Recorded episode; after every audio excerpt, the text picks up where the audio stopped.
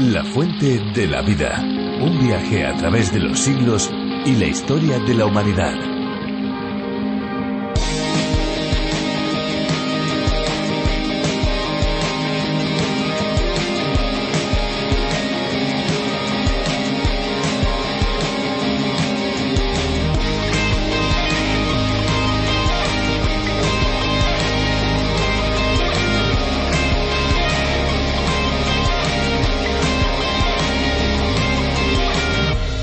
Las aguas freáticas son aquellas que se acumulan bajo la tierra almacenadas en los poros que existen en sedimentos como la arena y la grava y en las fisuras que se encuentran en las rocas. El agua freática es parte de la precipitación que se filtra a través del suelo hasta llegar al material rocoso que está saturado de agua. Se mueve lentamente hacia los niveles bajos, generalmente en ángulos inclinados debido a la gravedad y eventualmente llegan a los arroyos, los lagos y los océanos. Amigos, aquí estamos una vez más en la fuente de la vida. Estamos listos y preparados para pasar los próximos minutos junto a todos los que se unen con nosotros en este nuevo día para descubrir un poquito más la palabra de Dios, la Biblia. Les habla Esperanza Suárez. Este es un programa que llega hasta cada uno de ustedes desde los estudios de Radio Encuentro Radio Transmundial en España. Somos parte de la mayor red de radios del mundo, a través de la cual se difunde, entre otros, este espacio, el programa La Fuente de la Vida, en sus más diversas versiones.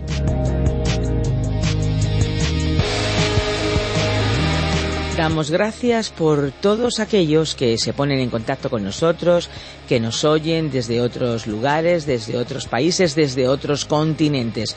Muchísimas gracias a todos ellos. No sabemos desde dónde contacta usted hoy, desde dónde hoy nos escucha.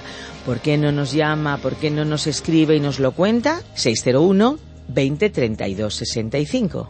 601 20 32 65. Les recordamos que también estamos en Facebook. Síganos.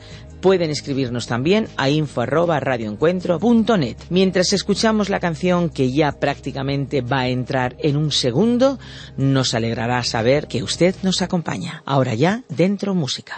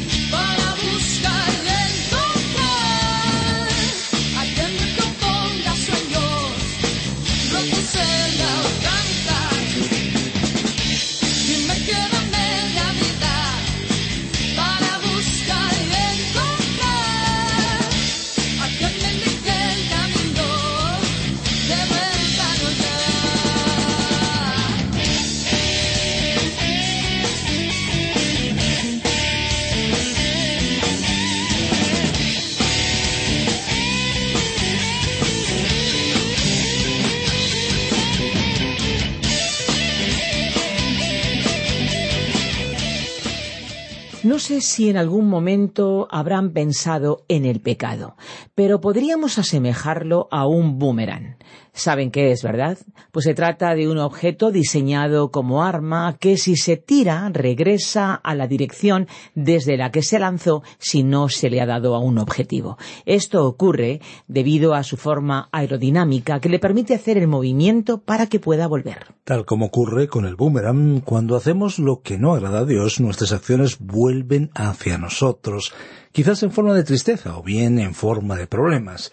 En el libro de Judas, el autor, inspirado por Dios, nos informa y nos advierte de las graves consecuencias que ha tenido el pecado sobre personas que lo han practicado. Pues vamos a descubrir juntos, amigos, lo que la Biblia enseña acerca de este asunto.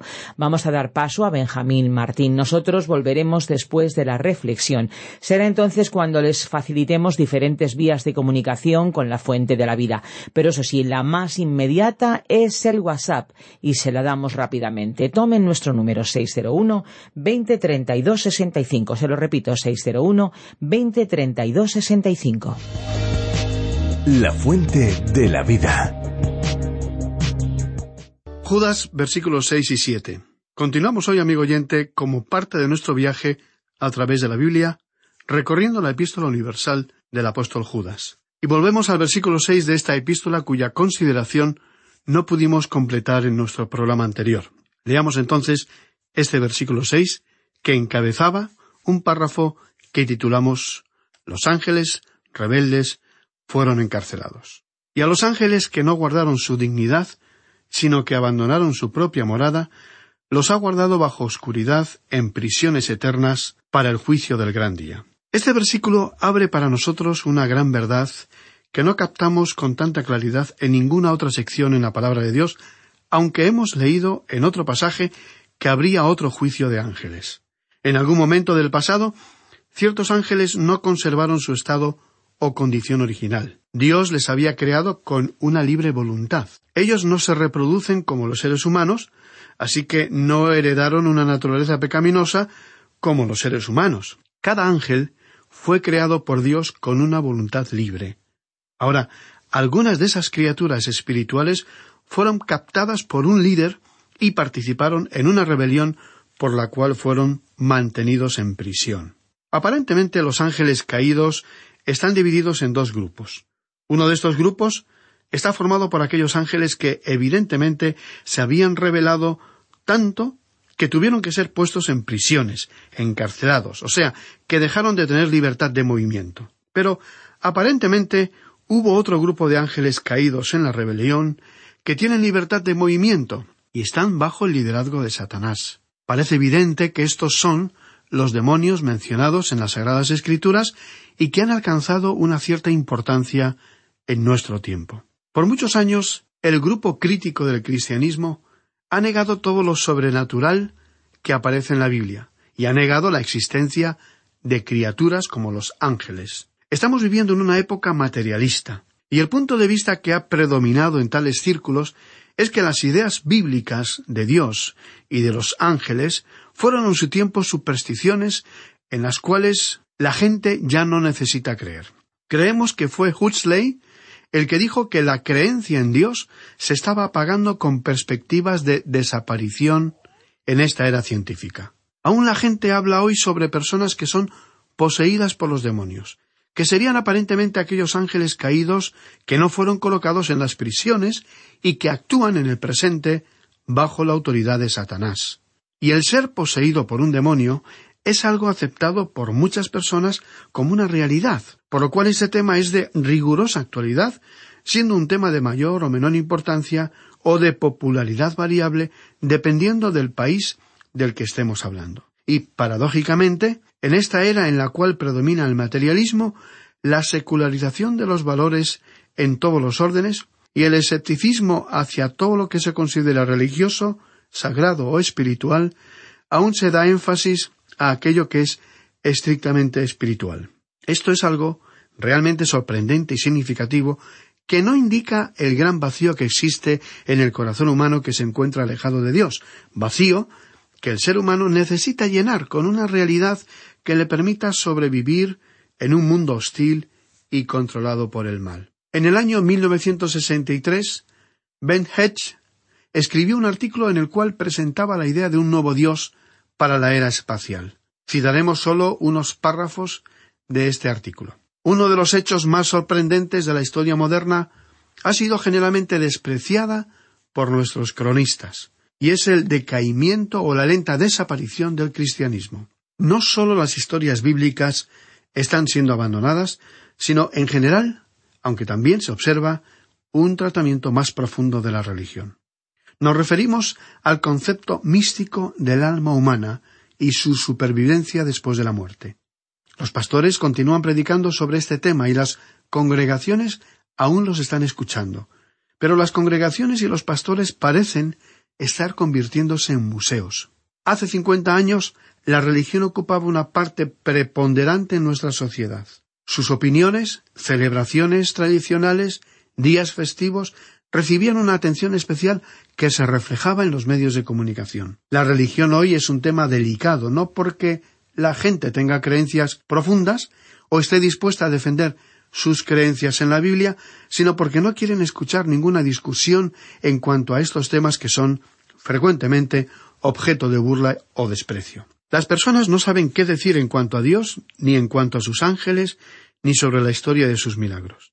Y aquellos que no quieren aparecer como anticristianos optan por el silencio o adoptan un lenguaje agnóstico. En fin, que estas reacciones ante el hecho religioso apuntan más bien hacia un final del cristianismo. Hasta aquí las opiniones de Ben Hedge, aunque recordemos que estos puntos de vista fueron expresados en el año 1963 y desde entonces se han producido en diversos países del mundo grandes movimientos de retorno a un cristianismo bíblico. Por muchos años, los sectores críticos del cristianismo han estado prediciendo la defunción del cristianismo o del cristianismo tradicional o bíblico, dependiendo del sector del que se trate, y alejándose de toda creencia que acepte los elementos sobrenaturales de la Biblia.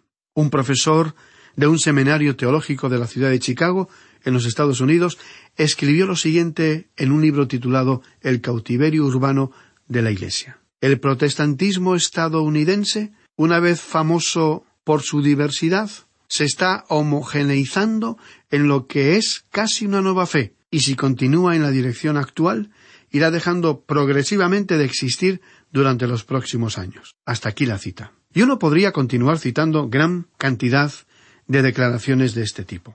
Sin embargo, más recientemente y en los últimos años, se ha producido un retorno a la fe, una renovada atención a todo aquello que es sobrenatural. En algunos países este movimiento de renovación y énfasis en lo sobrenatural se ha iniciado fuera del contexto de la Iglesia institucional, es decir, en círculos de convivencia social tales como por ejemplo entre estudiantes de universidades o en algunos de los movimientos o grupos llamados paraeclesiales.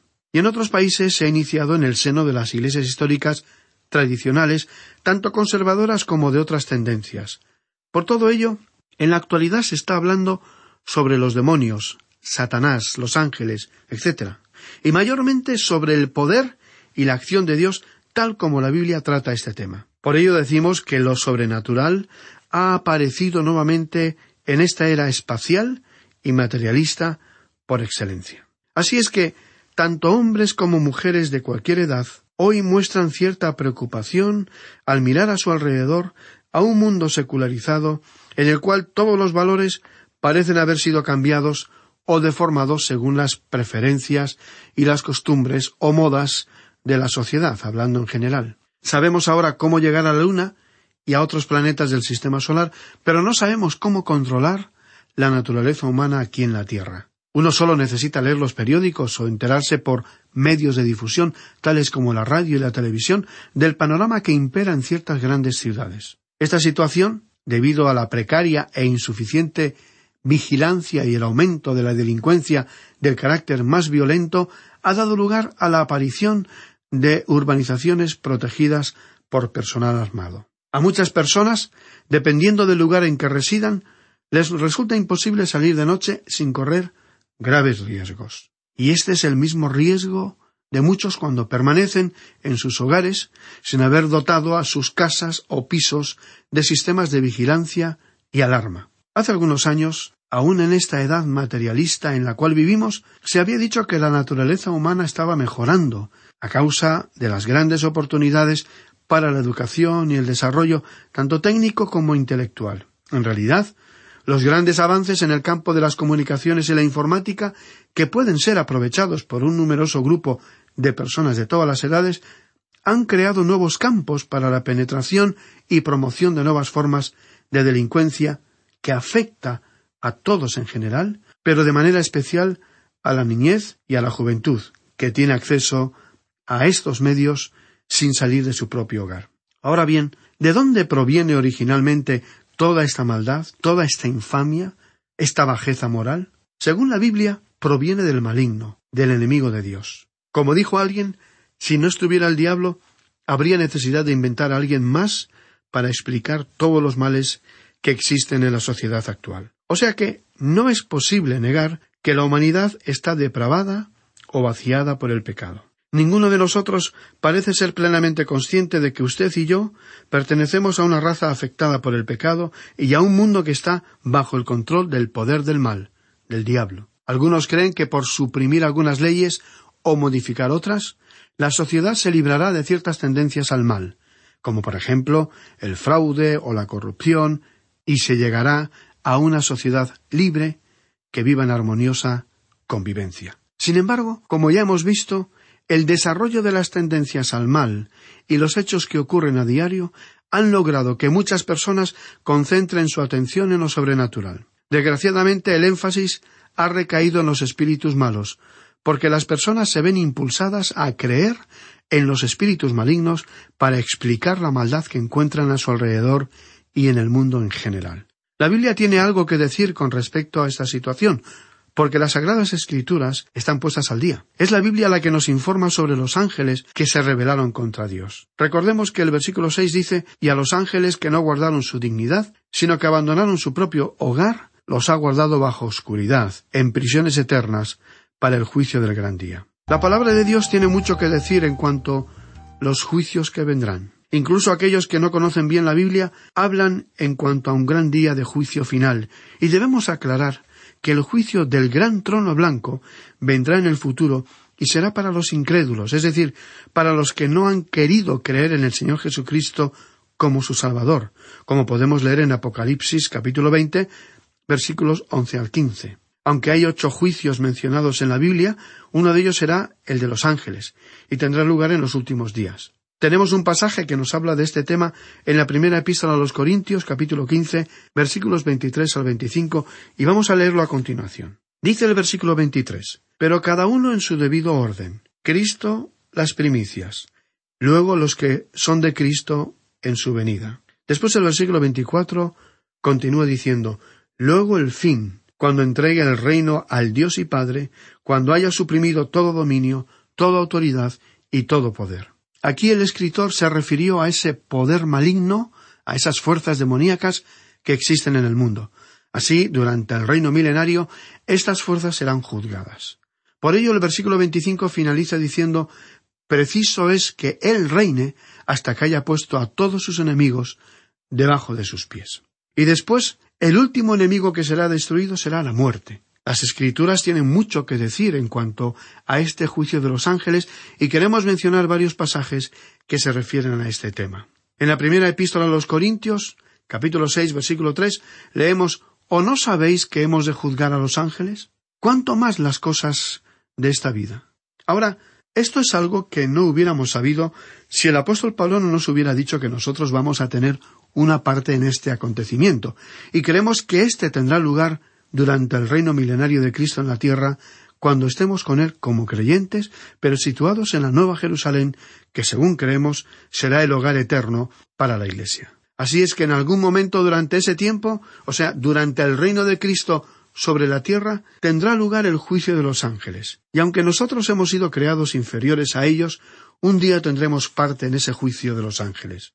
En la segunda epístola del apóstol Pedro, capítulo dos y versículo cuatro, tenemos otra referencia que corresponde al juicio de los ángeles mencionado por el apóstol Judas en esta epístola. Dijo allí Pedro, porque si Dios no perdonó a los ángeles que pecaron, sino que arrojándolos al infierno los entregó a prisiones de oscuridad, donde están reservados para el juicio. Ahora, esta palabra infierno aquí, en realidad, significa Hades, que se refiere al lugar de los que no son salvos. Ahora, en cuanto a la declaración que hemos leído del apóstol Pedro, diremos que estas prisiones no deben imaginarse parecidas a las actuales, que son medios materiales o físicos en las cuales a veces las personas han sido retenidas por cadenas. Este lenguaje descriptivo se refiere a un lugar especial apropiado para mantener prisioneros a seres espirituales. Y esta compañía de ángeles está esperando el juicio que aparentemente tendrá lugar durante la época del reino. Una traducción de un erudito bíblico adaptó este versículo seis de la siguiente manera Y a los ángeles que no se preocuparon por proteger su posición original de dignidad preeminente, sino que abandonaron definitivamente su propia morada, con miras al juicio del gran día. Él los aprisionó en la oscuridad y los ha puesto bajo vigilancia estricta y permanente. Así, hemos visto que esta compañía de ángeles está esperando el juicio que aparentemente vendrá durante los últimos días. Ahora, el otro grupo de ángeles caídos son los demonios que se encuentran por todas partes del mundo en la actualidad. Y este poder demoníaco, por supuesto, es una realidad, aunque este énfasis está siendo exagerado en algunas ocasiones. Algunas manifestaciones de la llamada actividad demoníaca pueden ser falsas, aunque hay que reconocer que algunas partes de esa actividad no pueden explicarse como si fueran fenómenos naturales o meramente psicológicos. Fue por tal motivo que, en su momento, alguna película como El Exorcista haya afectado o impresionado a mucha gente. Aunque alguna parte de esta producción podía calificarse como ficticia, estaba basada en hechos reales, en datos objetivos. Fue un ejemplo más de la actividad de las fuerzas del mal que operan en el mundo. O sea que esa historia tuvo lugar en la realidad, y hay también otros casos de la misma naturaleza. Bien, tenemos otras referencias aparte esta de la epístola de Judas. En el libro de Apocalipsis encontramos varias referencias al juicio de los ángeles caídos. Por ejemplo, en el capítulo 20, versículo 10, leemos Y el diablo que los engañaba fue lanzado en el lago de fuego y azufre, donde estaban la bestia y el falso profeta y serán atormentados día y noche por los siglos de los siglos. Aquí tenemos una referencia al infierno que es el lago de fuego. Algunos discuten sobre si se tratará de un fuego literal. Podríamos decir que será más literal y peor que el fuego. En realidad el fuego es un símbolo débil de lo que ese castigo implicará. Después de todo, los aquí mencionados son seres espirituales y el fuego, tal como nosotros lo conocemos, no tendría ningún efecto sobre un ser espiritual. En este pasaje que hemos leído, también comprobamos que el diablo aún no se encuentra hoy en el infierno, sino que está muy ocupado en algunas circunstancias que rodean su vida y la mía, amigo oyente. Y desgraciadamente tiene un numeroso grupo de colaboradores, tanto sobrenaturales como naturales, porque muchas personas le están ayudando, quizás sin ser consciente de ello. De la misma manera, el diablo ha sido responsable por las persecuciones que sufren los creyentes, incluyendo también las que sufrirá el pueblo de Israel durante la gran tribulación de los últimos días. Pero llegará un día cuando esta criatura va a ser expulsada. Leemos en Apocalipsis capítulo 12, versículos 7 al 9, Después hubo una gran batalla en el cielo. Miguel y sus ángeles luchaban contra el dragón, y luchaban el dragón y sus ángeles, pero no prevalecieron ni se halló ya lugar para ellos en el cielo y fue lanzado fuera el gran dragón, la serpiente antigua, que se llama Diablo y Satanás, el cual engaña al mundo entero. Fue arrojado a la tierra y sus ángeles fueron arrojados con él. El profesor Magui, autor de estos estudios, cree que Satanás será aprisionado durante el período del reino, en base a Apocalipsis 20, versículos 1 al 3, que dice Vi un ángel que descendía del cielo con la llave del abismo y una gran cadena en la mano prendió al dragón, la serpiente antigua, que es el diablo y Satanás, y lo ató por mil años.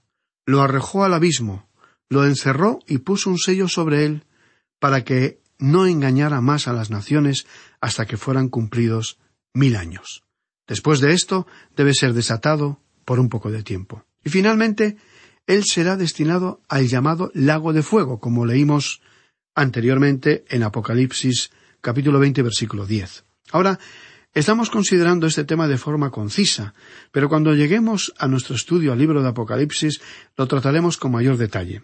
Así es que vamos a pasar al siguiente versículo de la epístola del apóstol Judas, y es el versículo siete que dice como Sodoma y Gomorra y las ciudades vecinas, las cuales de la misma manera que aquellos habían fornicado e ido en pos de vicios contra la naturaleza, fueron puestas, por ejemplo, sufriendo el castigo del fuego eterno. Este fue el tercer ejemplo que Judas nos dejó sobre la apostasía en el pasado. Él ha mencionado al pueblo de Israel en su incredulidad, a los ángeles que no mantuvieron su estado original y se corrompieron, y finalmente a los pueblos de Sodoma y Gomorra y de las ciudades que estaban a su alrededor. Estas ciudades fueron castigadas de tal manera que probablemente están sepultadas en el fondo del Mar Muerto. Existe la creencia de que han sido localizadas en ese lugar. No sabemos si en realidad las han localizado o no, y no estamos seguros de que esto sea de mucha importancia para el Hijo de Dios.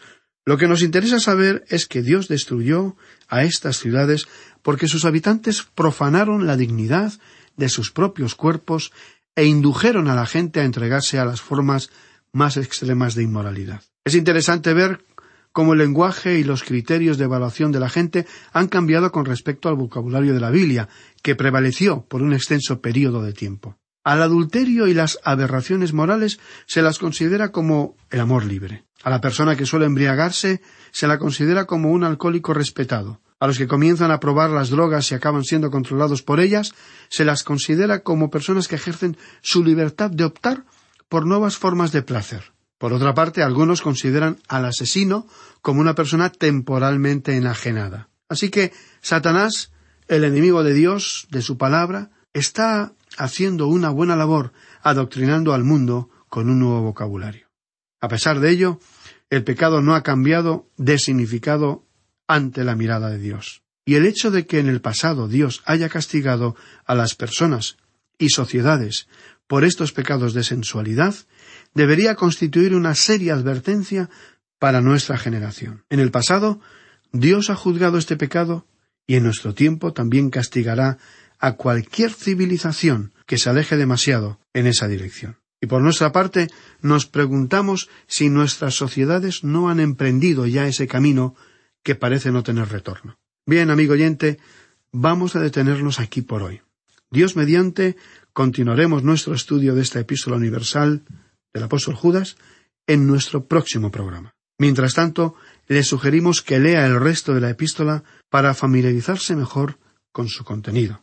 Y le invitamos cordialmente a continuar acompañándonos en esta etapa de este viaje de largo recorrido como es nuestro viaje a través de la Biblia. Llegamos al final del programa, pero antes les recordamos cómo pueden contactar con nosotros. Para aquellos que tengan redes sociales, les invitamos a seguirnos a través de Facebook, La Fuente de la Vida, o también en Instagram, con el mismo nombre. Y si usted es más de llamadas telefónicas, pues nuestros números son el 91 422 0524 o bien el 601 20 32 65. Si nos llama desde fuera de España, recuerde que debe pulsar el prefijo más 34. Si lo desean, también pueden escribirnos un email. Nuestra dirección es info arroba info arroba radioencuentro.net. Les recordamos también que pueden escucharnos por medio de nuestras aplicaciones La Fuente de la Vida, conocida también, buscada también con el nombre de A través de la Biblia y la aplicación RTM 360. Y ahora sí, ahora ya toca despedir el espacio, pero no lo haremos con un adiós definitivo, sino con un hasta pronto, porque esperamos que nos sigan acompañando en el curso de este programa y que nos permitan seguir recordándoles que hay una fuente de agua viva que nunca se agota. Beba de ella. Este ha sido un programa de Radio Transmundial producido por Radio Encuentro. Radio Cadena de Vida.